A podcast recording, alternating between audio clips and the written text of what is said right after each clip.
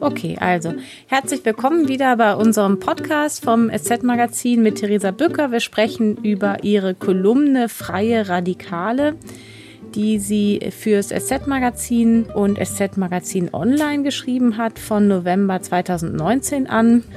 Wir haben unheimlich viel Rückmeldung bekommen und dann haben wir beschlossen, in diesem Podcast eben nochmal Fragen und weiteres zu besprechen.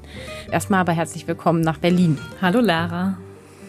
In dieser Folge soll es um das Thema Ehe, Familie, Elternschaft gehen. Du hast dich in der Kolumne häufig mit diesem Themenbereich beschäftigt und zwar in zwei Folgen. Die eine hieß, wäre es nicht radikal, die Ehe abzuschaffen oder wäre das nicht eine Idee und sollten nicht Eltern zu mehr als zu zweit Kinder erziehen. Also sollte ein Kind oder Kinder nicht mehr als zwei Erwachsene als Eltern haben. Natürlich nicht biologisch, aber sozial. Nun würde ich äh, gerne mit dir selbst beginnen. Du bist zwar selbst nicht mehr verheiratet, aber warst es mal und du lebst jetzt in einer Patchwork-Situation, hast einen neuen Partner, mit dem du jetzt dein zweites Kind bekommst. Jetzt kann man sagen, Ehe abschaffen und zu mehreren ein Kind erziehen. Irgendwie lebst du das. Andererseits formierst du ja gerade auch eine neue Kleinfamilie. Also wie passt das? Wie passen die Forderungen und die Ideen zu deinem Leben im Guten, aber auch wie im Widersprüchlichen? Ja, ich habe schon verschiedene Familienformen ausprobiert und ähm, bin, glaube ich, immer noch dabei, die Ideale zu finden. Ich mag aber meine aktuelle Familienkonstellation tatsächlich ganz gerne und das hätte ich auch so vorher nicht gedacht. Ich kann sie ja kurz mal erläutern, um alle abzuholen. Also ich habe äh, eine Tochter aus einer früheren Beziehung, mit dem Mann war ich aber nicht verheiratet. Das war noch einer vorher. Und ähm, was, äh, was auch Komplikationen mit sich gebracht hat, vielleicht kommen wir da später nochmal drauf. Auf jeden Fall haben wir uns dann getrennt und wir, die äh, leiblichen Eltern dieses Kindes, sind mittlerweile beide wieder in Beziehungen. Und unsere neuen Partner haben tatsächlich auch eine volle Elternrolle für, für das Kind übernommen. Und in der vorigen Beziehung gibt es sogar auch noch einen älteres Kind, was technisch die Halbschwester von meiner Tochter ist. Wir nennen es aber nicht so. Also das Wort Halbschwester würde ich nicht benutzen. Ich finde das unpassend. Das sind einfach Schwestern, die wachsen auch so auf. Und wir sind gerade quasi vier Erwachsene, eigentlich sogar fünf, weil es gibt noch die Mutter von der, von der älteren Tochter und wir kümmern uns eben in dieser Konstellation zu fünf Erwachsenen gerade um zwei Kinder, die im Wechselmodell bei uns aufwachsen. Und jetzt kommt eben noch quasi ein drittes hinzu. Und du sagtest ja gerade, ich trete damit eigentlich wieder in die Kleinfamilie ein. Ja, stimmt, äh, stimmt auf eine gewisse Art und Weise schon. Aber es ist ganz interessant, wie die Kinder das auch sehen, weil ähm, meine Tochter findet es völlig unverständlich und hat das auch schon gesagt, die ist gerade fünf, dass das neue Kind dann nur bei uns wäre. Die meinte dann nämlich, dass äh, ihr neues, die hat so ganz selbstverständlich gesagt, dass das neue Geschwisterchen dann ja auch mit zu ihrem Papa und der Freundin kommen wird. Und ähm, wir haben mittlerweile einen sehr guten Kontakt, auch mit den beiden anderen Eltern. Die helfen uns gerade auch viel, die Betreuung zu organisieren oder dann vielleicht auch im Wochenbett zu entlasten. Und meine Tochter hat eben im anderen, äh, in der anderen Wohnung, in der sie lebt und den beiden Eltern schon mitgeteilt, dass ihr neues Geschwisterchen dann auch mitkommen wird und plant quasi da schon die Zimmereinrichtung. Nichtsdestotrotz ist das ja überhaupt kein Modell, wenn du jetzt auf der Straße eine Umfrage machst, wo Leute sagen würden, das wünsche ich mir. Und ich nehme auch jetzt an, dass viele zuhören und denken, na ja, okay, wenn sie es irgendwie hinkriegt, ist ja schön. Aber das für sich äh, nun überhaupt gar nicht in irgendeiner Art von Lebenstraum so haben wollen würden. Das wäre ja auch erstmal ganz schwer zu vermitteln, weil wir kennen das ja nicht. Also mit welchen Familienbildern wachsen wir auf? Viele wachsen erstmal in der intakten Familie auf, obwohl sich ja das jetzt auch schon ganz stark ändert. Was man in Kinderbüchern, in Filmen und Serien findet, ist, ist erstmal anders. Also das merkt man ja vielleicht auch in der Zeit, in der man alleinerziehend ist und Kinderbücher liest und denkt so, hm, da sind immer beide Elternteile. Was lese ich denn jetzt meinem Kind eigentlich vor, damit es sich darin wiederfinden kann? Ich erzähle jetzt oft sehr offen über das Modell, um die Vorteile klar zu machen, um vielleicht auch erstmal so ein bisschen die Angst zu nehmen, dass wenn man sich trennt, alles viel schlechter wird. Ähm, ich möchte jetzt auch niemanden auf die Idee bringen, zu sagen, okay, ich trenne mich jetzt, wir machen eine Patchwork-Familie, dann klappt das alles mit der Vereinbarkeit. Aber klar, also gerade äh, es ist für mich schon lange, also jetzt auch vor der Corona-Krise, die vielleicht das Betreuungsproblem nochmal verschärft hat, war es auch schon vorher eine unheimliche Entlastung, mehr Erwachsene im Umfeld zu haben. Was ich damit so anstoßen möchte, ist vor allem auch darüber nachzudenken, wie kann man die Sorge um Kinder eigentlich breiter fassen und wer könnte eigentlich noch mit Verantwortung übernehmen? Also es kann ja zum Beispiel eine Möglichkeit sein, einfach Freundinnen und Freunde oder auch Nachbarn stärker mit zu integrieren. Aber das ist etwas, an das sich viele nicht heranwagen oder nur vorsichtig heranwagen, weil wir eben dieses sehr festgefügte Bild von, was macht eigentlich eine intakte Familie aus, haben. Und wir greifen vielleicht im Notfall auf eine Freundin zum Babysitten zurück. Aber das wirklich aktiver anzugehen und versuchen, diese Menschen stärker zu integrieren, das machen doch die wenigsten. Und das ist eigentlich schade, weil ich glaube, dass auch unterschiedliche Erwachsene eine große Freude daran haben könnten, sich eben stärker zu beteiligen. Dazu gehört natürlich dann auf der anderen Seite auch, dass dann diese Freundin oder diese Nachbarin nicht selber auch noch drei Kinder hat. Also das ist ja auch Teil deiner Kolumne und ich finde schon auch ein Bereich, der einem ins Mark trifft, die Überlegung, auf leibliche Kinder zu verzichten, weil es eben genug gibt, die Bezugspersonen brauchen könnten, die im Zweifel auch nicht aus der Familie sind. Aber das bedeutet ja dann auch ein Verzicht auf eigene leibliche Kinder, damit das ganze System Sinn macht. Das ist ja schon auch eine große, große Idee sozusagen. Da muss man sich ja selber auch hinten anstellen. Das ist ein Teil ähm, dieser Idee, aber es gibt eigentlich verschiedene Möglichkeiten, weil was ich auch wahrnehme, ist, dass es oft auch, wenn man eigene Kinder hat, schon den Wunsch gibt, eben auch Menschen im Freundeskreis zu unterstützen. Also die Menschen, die mich in den letzten Jahren, gerade als ich alleinerziehend war, am meisten unterstützt haben, waren tatsächlich andere alleinerziehende Mütter, die dann mein Kind mit abgeholt haben oder die immer die ersten waren, die Hilfe angeboten haben, weil sie es eben selber kannten. Zum Thema den eigenen Kinderwunsch hinten anstellen. Das ist ja erstmal gar nicht die vordergründige Idee. Also bei vielen Menschen ergibt es sich ja einfach durch durch ihr Lebensmodell, dass sie vielleicht keine Kinder bekommen oder erst sehr spät auf die Idee kommen, eigene Kinder haben zu wollen oder eben tatsächlich auch keine eigenen Kinder bekommen können. Und was ich in dem Text eben auch beschreibe, ist, dass dieser, ähm, dieses kulturelle Leitbild von zu einem glücklichen Leben gehören irgendwo auch eigene Kinder.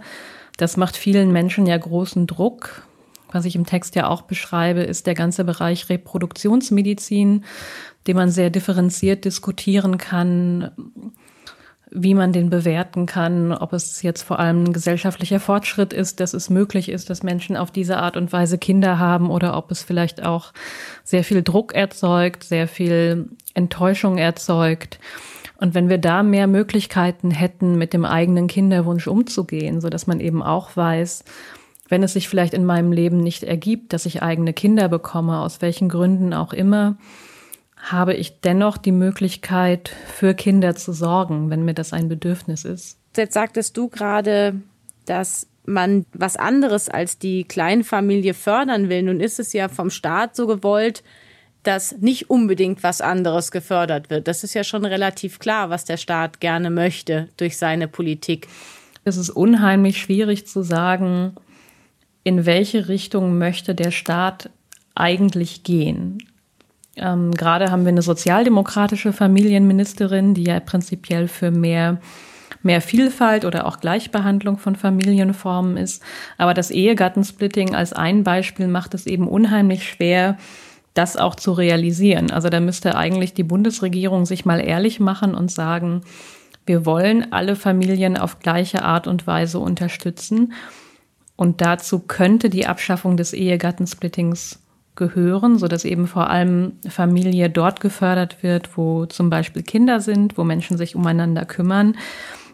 Und das Ehegattensplitting scheint es tatsächlich sehr schwer zu machen, die Familienpolitik zu modernisieren, weil das so ein Gewicht hat innerhalb der deutschen Steuerpolitik. Also es ist ja eigentlich einzigartig in Europa, In anderen europäischen Ländern, zum Beispiel Schweden, wurde es ja schon in den 70ern abgeschafft, weil einfach sehr klar nachgewiesen wurde, dass das Ehegattensplitting sich, ähm, sich negativ auf die Modernisierung der Geschlechterrollen oder auch auf die Gleichstellung von Frauen auswirkt. Das heißt, hätten wir da eine gute wissenschaftliche Politikberatung und es gibt ähm, mehrere Gutachten aus der Wissenschaft, die eben auch sagen, in Deutschland müsste es dringend abgeschafft werden, aber es scheint so der heilige Gral zu sein, der in Deutschland unantastbar ist. Welche Modelle würdest du denn sagen oder welche staatlichen Maßnahmen würdest du sagen, helfen denn dabei, Familien außerhalb der Norm zu unterstützen oder zu fördern? Auf steuerlicher Ebene ähm, und was Rechte unterschiedlicher Familienmitglieder anbelangt, sehen wir gerade eigentlich wenig Bewegung auf gesetzlicher Ebene. Und Sorgerecht können maximal zwei Personen haben. Das sind häufig die leiblichen Eltern. Und wenn ich jetzt zum Beispiel auf unsere Viererkonstellation gucke oder Fünferkonstellation, haben die leiblichen Eltern das Sorgerecht. Die neuen Partnerinnen und Partner haben aber absolut gar keine Rechte und Pflichten gegenüber den Kindern. Wenn wir jetzt äh, angenommen 15 Jahre zusammen wären und wir trennen uns dann, dann hat mein Partner in dem Moment überhaupt keine Rechte und Pflichten mehr gegenüber meiner Tochter. Das heißt, wenn er sie weiterhin sehen wollte, und man kann ja davon ausgehen, dass er nach 15 Jahren eine wichtige Bezugsperson für dieses Kind wäre, gibt es überhaupt keine rechtliche Grundlage, dass das weiterhin möglich wäre. Das heißt, wir brauchen eigentlich neue rechtliche Regelungen, die zum Beispiel Patchwork-Familien oder queeren Familien gerecht wird, wo mehr als zwei Personen die Eltern sind. Aber unter diesen rechtlichen Bedingungen kann man ja kaum guten Gewissens jemanden bitten und fragen, eine ganz wichtige Person für das eigene Kind zu werden, ähm, weil die sich völlig außerhalb äh, der Rechtslage damit bewegt. Das ist tatsächlich schwierig. Also wir haben ja die Situation auch ganz konkret schon in queeren Familien, weil es ja zum Beispiel ein lesbisches Paar gibt, was noch mit einem Mann zusammen Kinder bekommt und die äh, vielleicht sogar als drei gleichberechtigte Elternteile versuchen, diese Familie zu managen. Aber eine Person ist da tatsächlich immer ausgenommen. Man kann ja vor allem auch aus Perspektive der Kinder argumentieren, dass für Kinder diese rechtlichen Beziehungen und die Sicherheit wichtig ist, mehr nochmal als für die Erwachsenen. Und klar, wenn, wenn wir jetzt über neue Familienmodelle nachdenken, die wir selbst organisieren wollen, dann fehlen uns gerade die rechtlichen Modelle dafür. Das kann man gerade nur über starke Selbstverpflichtungen machen. Jetzt haben wir das Juristische besprochen, was sogenannte Bonuseltern, das ist ja eigentlich ein ganz schöner Begriff, irgendwie ähm, das Leben noch schwer macht oder was ihnen den, dann auch die Sicherheit nach einer wiederum möglichen Trennung garantiert. Aber auch das Menschliche ist ja total interessant. Also wäre ich jetzt Bonusmutter, würde ich mich ja einfach sehr lange zurückhalten und äh, glauben, dass ich da nicht wirklich mitzureden habe. Andererseits wird dann ja, und das würde mich jetzt an deiner Situation interessieren, irgendwie auch die Initiative und die Lust, sich zu beteiligen, zurückgehen, wenn man immer nur mitmachen kann, wenn es gerade gut läuft und wenn es schwierig wird, dann eben doch keinen Zugriff und keine Stimme hat für das Kind. Mhm. Ja, ich glaube, bei Patchwork-Familien ist zum einen wichtig, dass es wirklich viel Zeit braucht, um das zu erlernen. Und die Frage ist auch, kann man das eigentlich selbst erlernen oder braucht das Begleitung? Es gibt ja sowohl Trennungsberatung für Eltern, um da gut durchzukommen. Ich könnte mir sowas für Patchwork-Familien eigentlich auch gut da, äh, vorstellen, weil es braucht eine hohe soziale Kompetenz und viel Kooperationsbereitschaft, viel Nachsicht, viel Größe, damit das irgendwann gut klappt. Und ich glaube, das ist in allen Familien ja auch nach wie vor nicht möglich, weil gerade wenn die Trennung vielleicht unschön war und es Groll auf die neuen Partner gibt, dann ist das unheimlich schwierig. Und wenn das wirklich gut klappen soll, dann braucht das eigentlich so eine gemeinsame Elternarbeit, um sich darüber zu verständigen, wie soll eigentlich unsere Patchwork-Familie aussehen? Wer darf was entscheiden? Wie gleichberechtigt sind wir und wollen wir das überhaupt auch? Und man lernt, glaube ich, immer dazu, weil wir hatten neulich so einen Fall, da war mein Freund mit meiner Tochter war irgendwie einkaufen in einem Einkaufszentrum und die kamen an einem Juweliergeschäft, glaube ich, vorbei und sie sagte, ich möchte gerne Ohrringe haben. Darf ich Ohrringe haben? Und dann hat mein Partner zu ihr gesagt, das müssen Mama und Papa entscheiden. da musst du mit denen sprechen. Und sie hat das überhaupt nicht verstanden, weil sie dachte so, warum kannst du das denn nicht entscheiden? Warum entscheiden das Mama und Papa und ähm, die Partnerin von, von ihrem äh, Vater, warum kann die das nicht entscheiden? Also für sie war das völlig unverständlich, warum es zwei Erwachsene gibt, die das entscheiden und zwei nicht. Und da haben wir nämlich auch drüber gesprochen, weil ich die Kommunikation gegenüber dem Kind dann auch so unglücklich fand. Und wir haben uns dann auch überlegt, wie können wir das ihr gegenüber eigentlich formulieren, so dass sie die Elternteile als gleichwertig wahrnehmen kann. Und wir haben uns dann auf die Formulierung verständigt, dass wenn wir wieder sowas haben, dass wir ihr sagen, da reden die Erwachsenen nochmal drüber. Und bei uns in der Patchwork-Familie ist das auch mittlerweile so, dass eigentlich alle weitgehend alles entscheiden können. Und Theresa, apropos Sprachregelung, nennt sie denn die neue Freundin deines Ex-Freundes dann auch Mama? Nee, weil Mama ist ja quasi mein Name. Mhm. Und die, ne, also die beiden, die beiden neuen Elternteile, die nennt sie beim Vornamen. Mhm. Aber sie zählt das dann auch so auf. Also ich habe eine Mama, einen Papa und dann zählt sie die Vornamen auf. Aber sie beurteilt das eigentlich ziemlich gleichwertig als Elternteile, würde ich jetzt aus meiner Einschätzung so sagen. Wie ist das für dich und wie ist das für den leiblichen Vater?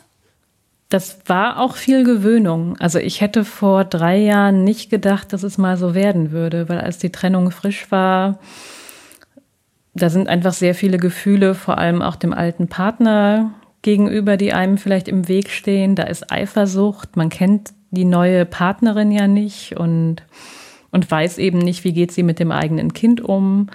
Ich glaube, man hat auch immer Verlustängste, dass das Kind vielleicht eine neue Person mehr lieben könnte. Ich glaube, das kommt auch hinzu.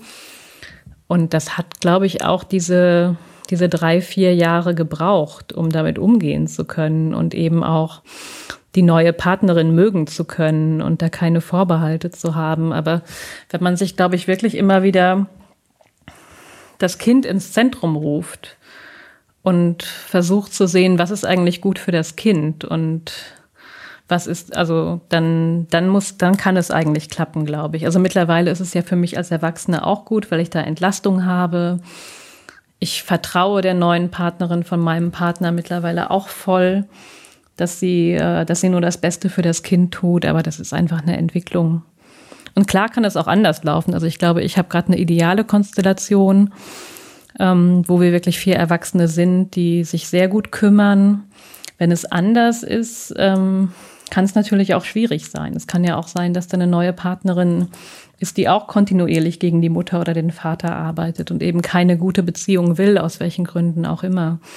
Aber ich glaube erstmal prinzipiell, wenn alle Erwachsene wirklich eine stabile Familie für das Kind schaffen wollen, dann kann es klappen. Nun gibt es ja aber auch ganz logistische Probleme. Von dir weiß ich und ich hoffe, ich kann das erzählen, dass quasi die, die zweite Familie, also der Vater deiner Tochter, entfernt, ein Stück weit entfernt wohnt. Wäre das nicht auch etwas, was sich so baupolitisch, äh, Staat, äh, städteplanerisch durchsetzen müsste, dass Menschen auch anders wohnen können müssen als nur zu dritt oder viert und auch beieinander in anderen Konstellationen? Ja, das ist ein absolut wichtiger Punkt. Ich glaube, da sieht man ja auch wieder direkt, dass Familienpolitik ein absolutes Querschnittsthema ist, was sogar in der Stadtplanung eigentlich mit bedacht werden muss.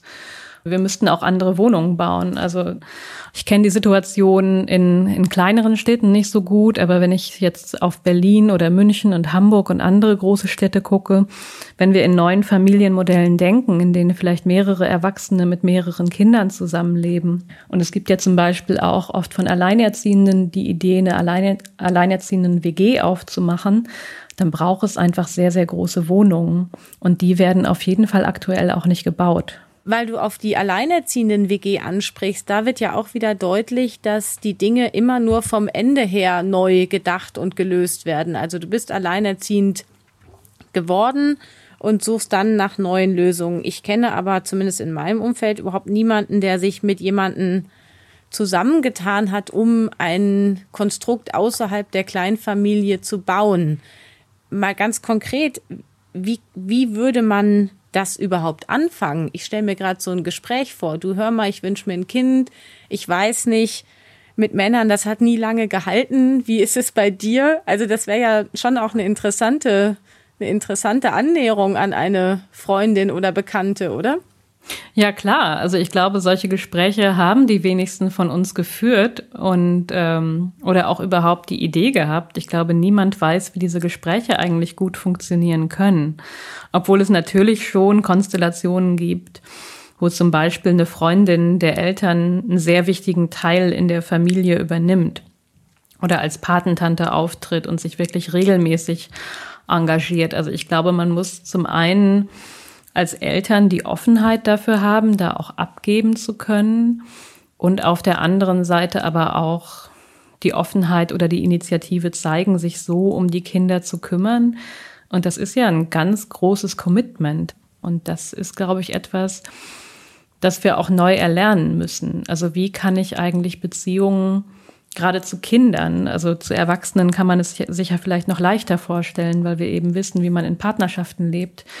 Aber wie kann ich mich gegenüber einem Kind so verpflichten, dass ich sage, ich bleibe jetzt wirklich mehrere Jahre lang dabei? Wie werden da Konflikte gemanagt? Also wenn ich jetzt sage, ich bin vielleicht Tante in dieser Familie oder ich werde so eine Art zweites oder drittes Elternteil. Wie gehen wir in Konflikten über Erziehungsmethoden eigentlich um? Wer darf was entscheiden? Das sind ja auch nochmal ganz neue Aushandlungsprozesse, die wir einfach noch nicht kennen. Und auch dieses Gespräch stelle ich mir schwierig vor, dass du gerade angedeutet hast, wenn ich eine alleinstehende, äh, kinderlose Frau bin und möchte einer Familie helfen und ich stelle mir jetzt vor, ich spreche diesen Vater an und sag, du hör mal, deine Frau und du, ich habe so den Eindruck, ich könnte euch helfen. Auch das ist ja nicht ganz einfach. Also da geht ja eine ganz neue Kommunikationsart, muss da ja erstmal erfunden werden, oder? Ja, obwohl, also ich glaube, es gibt das ja schon vielfach, dass wirklich ähm, vielleicht erwachsene Geschwister oder Freundinnen und Freunde wirklich oft und regelmäßig in Familien aushelfen und das auch gerne tun. Deswegen finde ich es eigentlich gar nicht so abwägig. Hinzu kommt, glaube ich, dass wir ja einfach dieses Tabu der ungewollten Kinderlosigkeit haben, über das sehr selten gesprochen wird. Das heißt, wenn man vielleicht jemanden im Freundeskreis hat, der kinderlos ist und der sich wünschen würde, dass er sich mehr einbringen kann, dann wird diese Person vielleicht auch erstmal viele Jahre lang überhaupt nicht darüber sprechen, dass sie den Wunsch danach hat, sich um Kinder zu kümmern. Weil für uns ist gerade kulturell etabliert der erste Weg, sich um Kinder zu kümmern, eben eigene zu bekommen. Und das aufzubrechen wäre eben auch eine Aufgabe, dass man eben offener darüber sprechen kann, dass man Lust dazu hat, Zeit mit Kindern zu verbringen, ohne sie selbst bekommen zu wollen oder selbst bekommen zu können. Du schließt deine Kolumne über leibliche Kinder mit der Formel, die auch total schön ist. Kinder lieben und sich um sie kümmern, ganz unabhängig davon, ob man sie geboren hat selber. Das klingt schön und trotzdem fand ich, das ist eine große weites Herzforderung für jemanden. Da stelle ich jetzt quasi dich als Sprecherin in Frage, die das Glück hat, zwei leibliche Kinder zu haben. Ja, aber vielleicht, also ich glaube, wir müssen uns da mehr vorstellen können. Und ich glaube, es gibt ja schon viele Menschen, die das genauso le leben. Also der Gedanke, den ich da zitiere, der stammt unter anderem von Millai Hyatt. Äh, das ist eine Autorin, die ein Buch über ihren eigenen Kinderwunsch geschrieben hat die dann eben irgendwann festgestellt hat, sie kann keine eigenen Kinder bekommen. Und der Wunsch aber weiterhin sehr stark blieb und sie eben dann doch auch gemerkt hat, sie möchte sich gerne um ein Kind kümmern, sie möchte ein Kind lieben können. Und es geht gar nicht so sehr darum, ein eigenes Kind zu bekommen.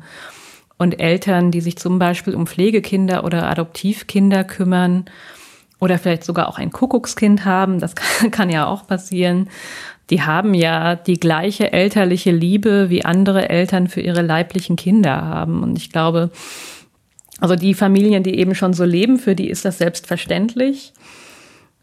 Da haben manche von uns vielleicht noch Schranken im Kopf, aber eigentlich, wenn wir darüber nachdenken und zum Beispiel auf eine Familie schauen mit Adoptivkindern, würden wir ja auch nicht in Frage stellen, dass diese Eltern ihre Kinder nicht aus vollem Herzen lieben können. Aber da glaube ich, also was zumindest mein Punkt war, ich könnte mir auch vorstellen, ein fremdes Kind so zu lieben, aber ähm, ich habe ja trotzdem das Glück, ein leibliches zu haben. Also das ist ja einfach ein großes, äh, ein großer Segen. Also das stimmt auch auf jeden Fall. Ähm, und das ist natürlich eine sehr theoretische Frage und eine, bei der man sehr viel dekonstruieren muss. Und was ich ja, glaube ich, auch zu Beginn des Textes frage und das sehr schwierig finde, klar zu beantworten, woher kommt zum einen der Wunsch nach einem leiblichen Kind oder vielleicht auch nach einer Schwangerschaft. Also das ist ja häufig auch ein Wunsch von, von Paaren und Frauen, die sich in eine Kinderwunschbehandlung begeben. Das liegt erstmal näher, als vielleicht nach einer Adoption oder einem Pflegekind zu schauen, weil da auch dieser Wunsch ist, das Kind selbst auszutragen und selbst geboren zu haben.